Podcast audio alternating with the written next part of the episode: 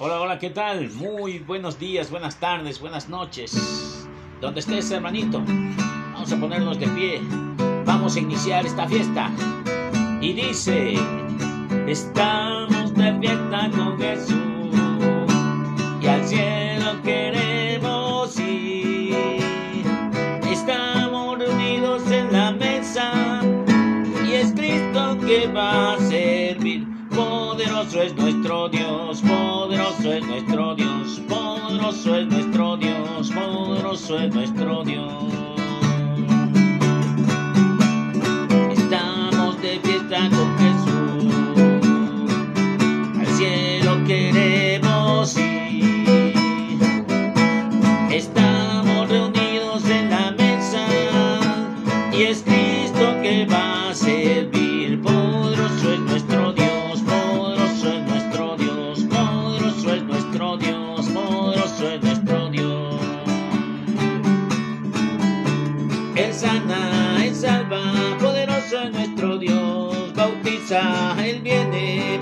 Es nuestro Dios, poderoso es nuestro Dios, poderoso es nuestro Dios, poderoso es nuestro Dios, poderoso es nuestro Dios. Estamos de fiesta con Jesús, gloria a Dios, al cielo queremos ir, aleluya. Estamos reunidos en la mesa y es Cristo que va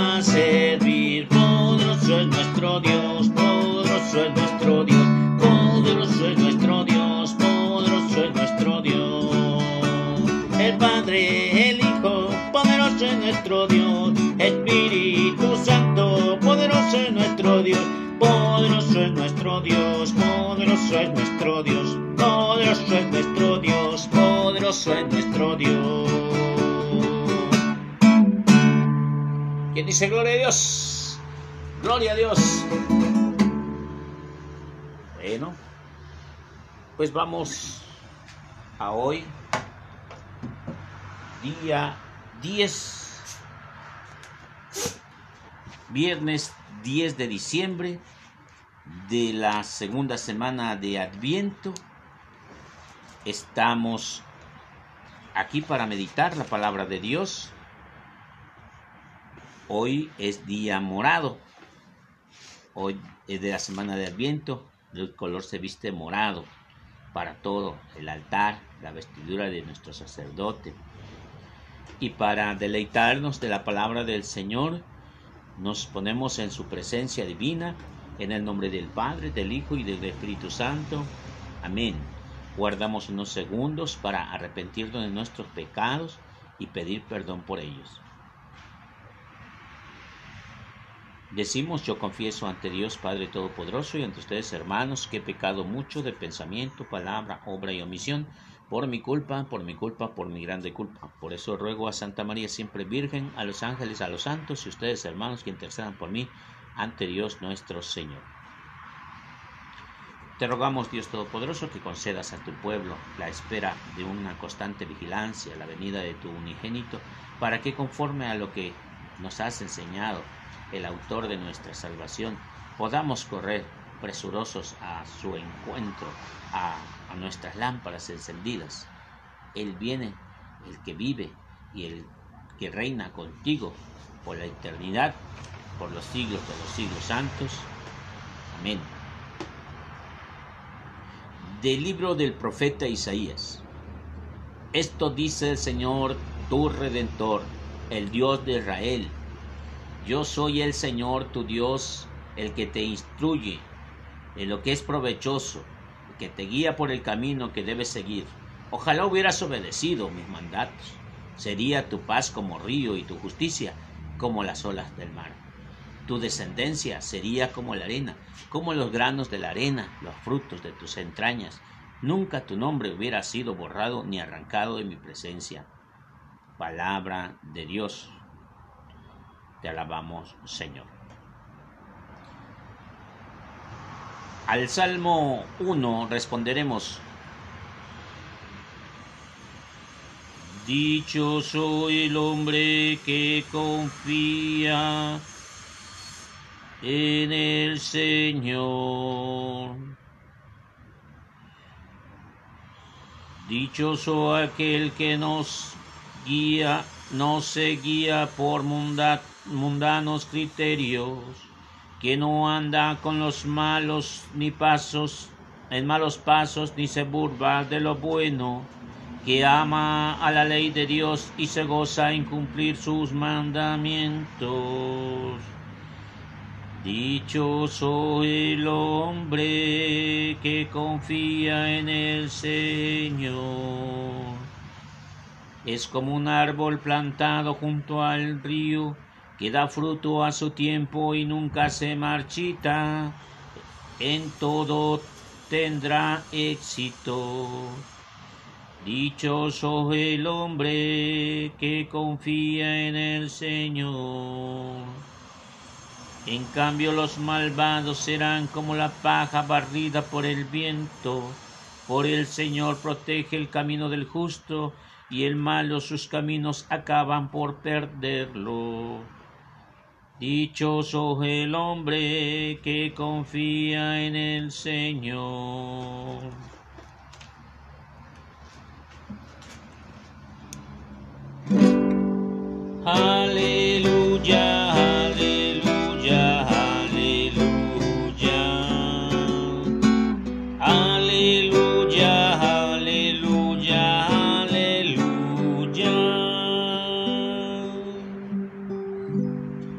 Santo Evangelio según San Mateo. Gloria a ti, Señor Jesús. En aquel tiempo Jesús dijo, ¿Cómo podré comparar esta gente? Es semejante a los niños que se sientan en las plazas y se vuelven sus compañeros para gritarle. Tocamos la flauta y no han bailado. Cantamos canciones tristes y no han llorado. Porque vino Juan, que ni comía ni bebía, y dijeron, tiene un demonio.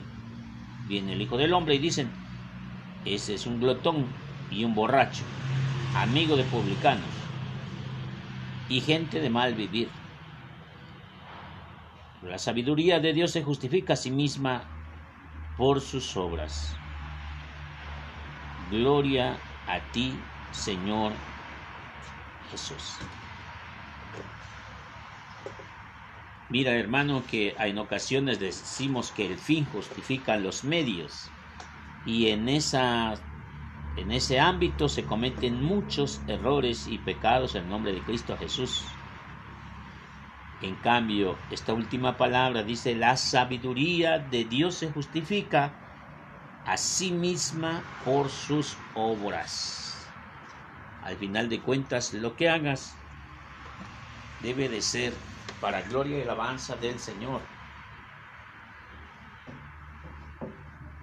digan lo que digan y hagan lo que hagan algunas personas que no están de acuerdo contigo. Pero vamos desde el inicio. Nos remontamos a la primera lectura del profeta Isaías, capítulo 41, versos del 13 al 20.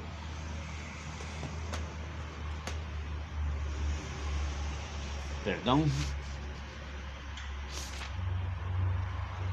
Isaías del libro de Isaías capítulo 48 versículos del 17 al 19.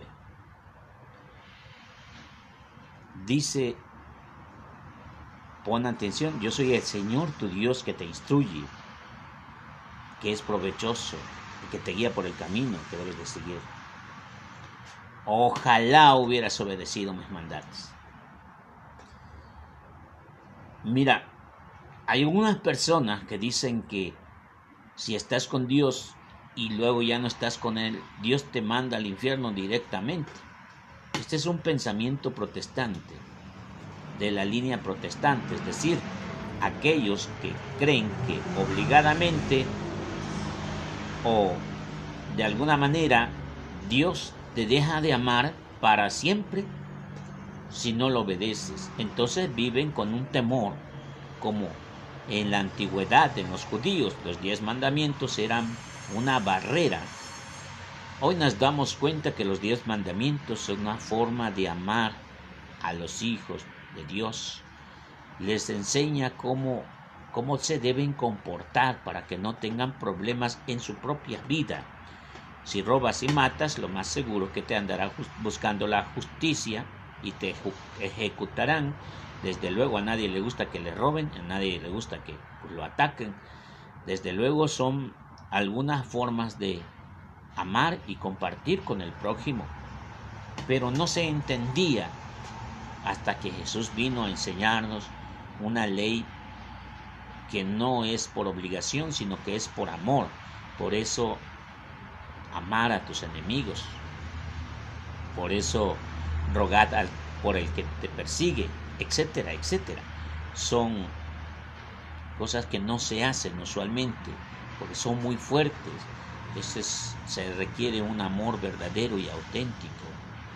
Ahora bien, dice en esta parte, en el libro de Isaías, que ojalá hubieras obedecido mis mandatos. Porque aunque no los obedecemos, de todas formas dice, yo soy el Señor tu Dios. No dice, yo era tu guía. O ya no te voy a guiar. No, dice, yo soy tu Señor, tu Redentor, el que te guía. Tu Dios, el Dios de Israel, el Dios de ayer, de hoy y de siempre. Pero bueno, entonces tendremos que analizar cómo es que dice, si hubieras obedecido mis mandatos, sería tu paz como un río y tu justicia como las olas del mar. Hay algunas cuestiones muy graves acerca en el Génesis, que si el hombre no hubiera caído en tentación, el mensaje romano dice bendita caída, porque al haber conocido el pecado, conocimos tan grande redentor. Y al igual, nuestras caídas, nuestros errores, nuestras culpas, nos han llevado al conocer al amor verdadero, al auténtico amor de Dios que se desvive por conquistarnos, por perdonarnos. Nosotros somos los que nos cansamos de pedir perdón, Él no se cansa de perdonar. Y por eso el Salmo Salmo 1, uno de los más preciosos en cuanto a, mi persona, porque dice dichoso el que no se guía por criterios mundanos y anda en malos pasos. Ese hombre está alineado en cuanto a la palabra de Dios. Sabe y reconoce que cada uno de los hermanos, sus semejantes, su prójimo, son igual en la misma calidad humana este hombre no es mayor ni peor que los demás. Es un hermano que respeta a todos y por lo tanto no se junta con la chusma, decía aquel antiguo programa, decía Chespirito. No se junta con la chusma, no se junta con los que roban, los que andan en malos pasos, de los que se burlan. Él más bien se junta con los que aman a Dios y gozan por cumplir los mandamientos. Hace rato encontré una frase que decía que tenemos libre albedrío, pero que al final de cuentas Dios nos anda amenazando porque si no cumplimos nos lleva al infierno. Es una mentalidad muy superflua, muy superficial, muy visceral, muy condescendiente, sin fundamentos, como venida de un ateísmo que intenta descubrir el cristianismo, pero que se aleja de una realidad. Dios nos ama de tal manera que nos invita a vivir una empatía con el bien para vivir cómodamente o emocionalmente estable dentro de este mundo terrenal, porque sabemos que el mal actúa en cada momento pero que somos nosotros los que tenemos que tener una reacción, somos nosotros los que tenemos que vivir conforme a lo que está marcado en la Biblia. Si tú haces lo que está escrito en la Biblia, los ejemplos que comentamos de nuestro Señor Jesucristo, los nuevos mandamientos, amar al prójimo, amarte a ti y amar a Dios, son lineamientos correctos y perfectos si lo hacemos no tendremos ningún problema ni en esta vida ni en la que viene. Pero si deshonestamente no cumplimos con nada, terminaremos siendo carne de cañón o plenos visitantes de ese infierno que nunca se acaba, ese fuego de lava, ese fuego, ese río de lava, río de fuego que nunca se apaga, o del gusano que corroe, que nunca muere. Ese es el infierno mismo. Por eso nosotros debemos estar en lineamiento. Y el que quiera vivir mal, que viva mal. El que quiera vivir bien, que viva bien. Pero aquí vemos eh, en el libro de Isaías, dice que ojalá te hubieras portado bien. De todas formas, pues el Señor nos ama. Al igual, aquí vemos eh, en el Salmo, Dice aquel que sigue la palabra es como un río plantado junto al río, que da los frutos a su tiempo y nunca se marchita. Y en todo tiene éxito, desde luego. La persona mala tendrá éxito en un ratito y al ratito ya no, o tendrá éxito en una cosa y no tendrá éxito en otra. Dice, en cambio los malvados serán como la paja barrida por el viento, porque el Señor protege el camino del justo y ama los caminos y acaban por... Y el malo sus caminos acaban por perder. Dios nos ama y el malo no se ama ni a sí mismo ni a los demás. Ese es el gran problema, creo que es el particular. Queremos exigirle a Dios una libertad, una libertad junto con libertinaje para que no haya ningún problema. Creo que es uno de los grandes errores, hermanos. Nosotros no debemos de vivir haciendo nuestra voluntad, sino la voluntad de Dios. ¿Es libre albedrío? Claro, porque puedes elegir no hacerlo, pero debes detenerte las consecuencias, no que es un castigo de Dios. Que el infierno, dice otro, es otro posting que mandaron por Facebook, el infierno está lleno de aquellos que han elegido alejarse de Dios, no de las personas castigadas por Dios. Dios nos ama todos los días y nos busca incesantemente, busca que estemos en paz, pero somos nosotros los que buscamos el mal. Y nos lo aclara el Evangelio, porque Jesús dice, ¿y con quién compararé esta generación? Son como esos niños que se paran en la plaza y empiezan a gritar. Cantamos canciones tristes, no lloraron. Cantamos canciones alegres, no bailaron. Así es, ese mensaje de parte de Dios. Por eso el mensaje viene de los niños, de la inocencia, de la pureza. Así Dios envía a sus mensajeros. Vino un mensajero que se llama Juan, que no bebe ni se contamina con ningún tipo de comida ni de bebida. Vivía una vida austera. Y entonces dijeron, este está endemoniado.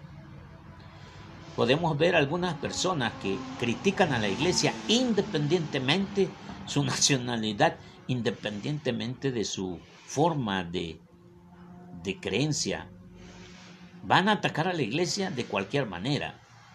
Si se portan bien o si se portan mal. Si hacen ayuno, están pactados con el demonio, etcétera, etcétera. Es lo mismo que está pasando con, con la palabra de hoy que nos mensajea el Señor. A través de esta palabra el Señor nos habla a nuestro corazón para que seamos sensibles, no insensatos ni insensibles, porque estas personas, el reproche viene desde el fondo de tu corazón. Dice, te hemos, hemos cantado triste y no has llorado. Y hemos cantado alegre y no has bailado. O sea, te vuelves insensible a las cosas de Dios, a los mandatos de Dios, a lo que viene de Dios. Es la palabra de Dios la que tenemos que escudriñar, entender los tiempos y llorar con los que lloran y sonreír con los que sonríen. Vino Juan el Bautista y lo tratan como demonio, pues es un demoniado. Ahora viene Jesús que convive con los publicanos y entonces es un borracho, es un glotón, amigo de los publicanos y gente de mal vivir. O sea, sé que verdaderamente nunca tienes contenta a la gente, esa es una realidad, la gente se vuelve insensible con nada le vas a dar gusto.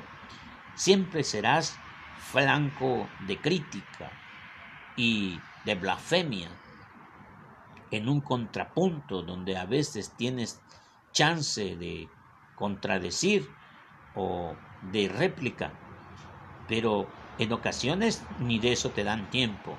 Simplemente eres el malo y te atienes a las consecuencias.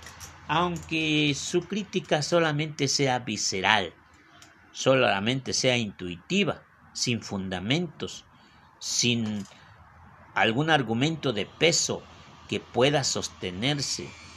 Simplemente no aceptan una pregunta en respuesta de todas esas sátiras, de todas esas eh, achaques, de todos esos insultos lanzados a la iglesia. Y cuando hablamos de la iglesia estamos hablando del cuerpo de Cristo y cuando hablamos del cuerpo de Cristo estamos hablando de Dios Padre Todopoderoso, Dios Espíritu Santo y el Hijo Redentor del mundo. Nosotros somos parte de ese cuerpo. Y cuando se ofende un católico, se ofende al cuerpo de Cristo. Hay gente que no entiende eso. Jesús lo repite constantemente. Reciban el Espíritu Santo, el que los envió a ustedes, el que lo reciba, me recibe a mí, y el que me recibe a mí, me recibe al que me envió. Estamos engarzados en una cadena. Por eso debemos ser más tranquilos en una crítica ante la iglesia o ante cualquier iglesia, necesitamos hablar con fundamentos, qué es lo que piensan, qué es lo que no piensan, qué es lo que dice la gente, pero qué es lo que dice también eh, la palabra de Dios. Y nosotros no debemos ser insensatos ni insensibles, repito, insensatos, volvernos tontos y empezar a decir cosas que no son, insensibles de que no descubrimos los valores, no descubrimos mm, la raíz de la enseñanza que Jesús nos presta, nos enseña, nos guía todos los días. Por eso vamos a darle gracias al Señor con este canto. Es muy apropiado. No sé si lo has escuchado, tal vez sí, tal vez no. Dice así.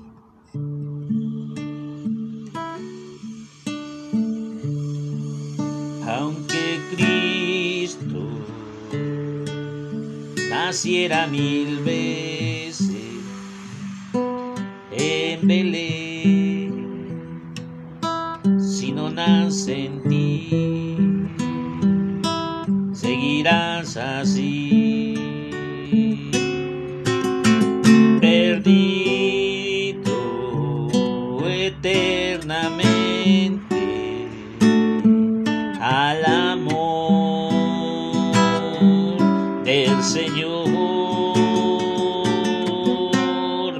قريب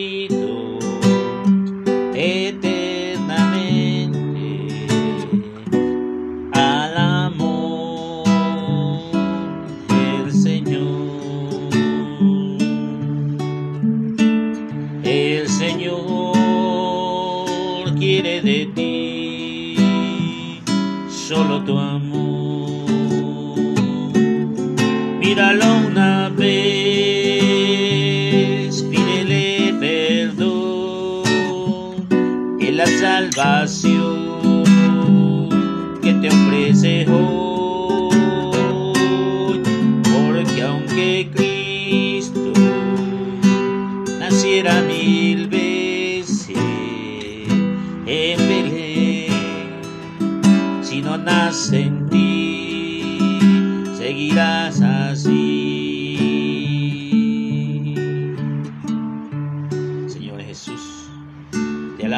Bendigo, Señor porque nos haces instrumentos de ese amor que tú nos proclamas. Y algo, a alguien, una palabra le llegará en su corazón y transformará su forma de ser y de pensar, porque somos como esa voz que clama en el desierto. Pero es tu obra, Señor. tus lineamientos, tu bondad, tu misericordia y todo incluido en tu palabra será para aquel que crea en tu promesa. Y es verdad, Señor, estamos a pronto de festejar un acontecimiento de salvación.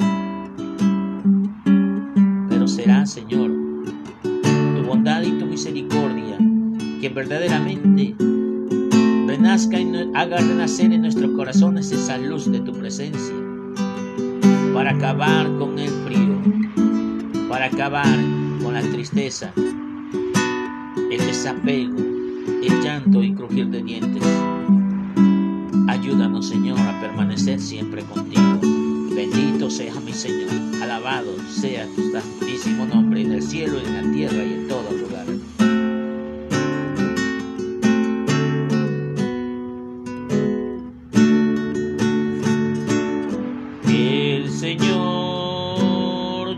De ti solo tu amor.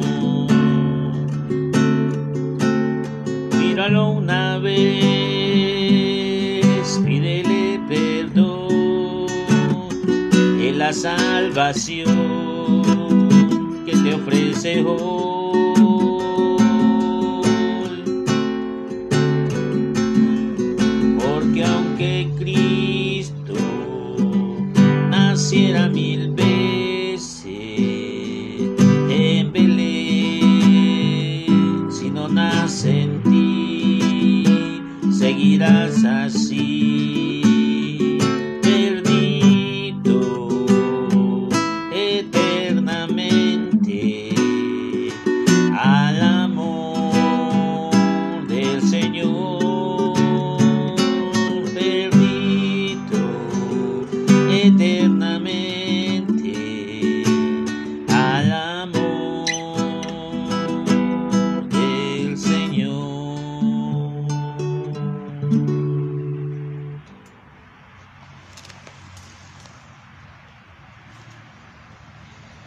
Señor Dios Padre, Todopoderoso, saciados por el alimento espiritual que nos nutre, te rogamos, Señor, que por nuestra participación en estos misterios nos enseñes a valorar sabiamente las cosas de la tierra y a poner en nuestro corazón en los cielos.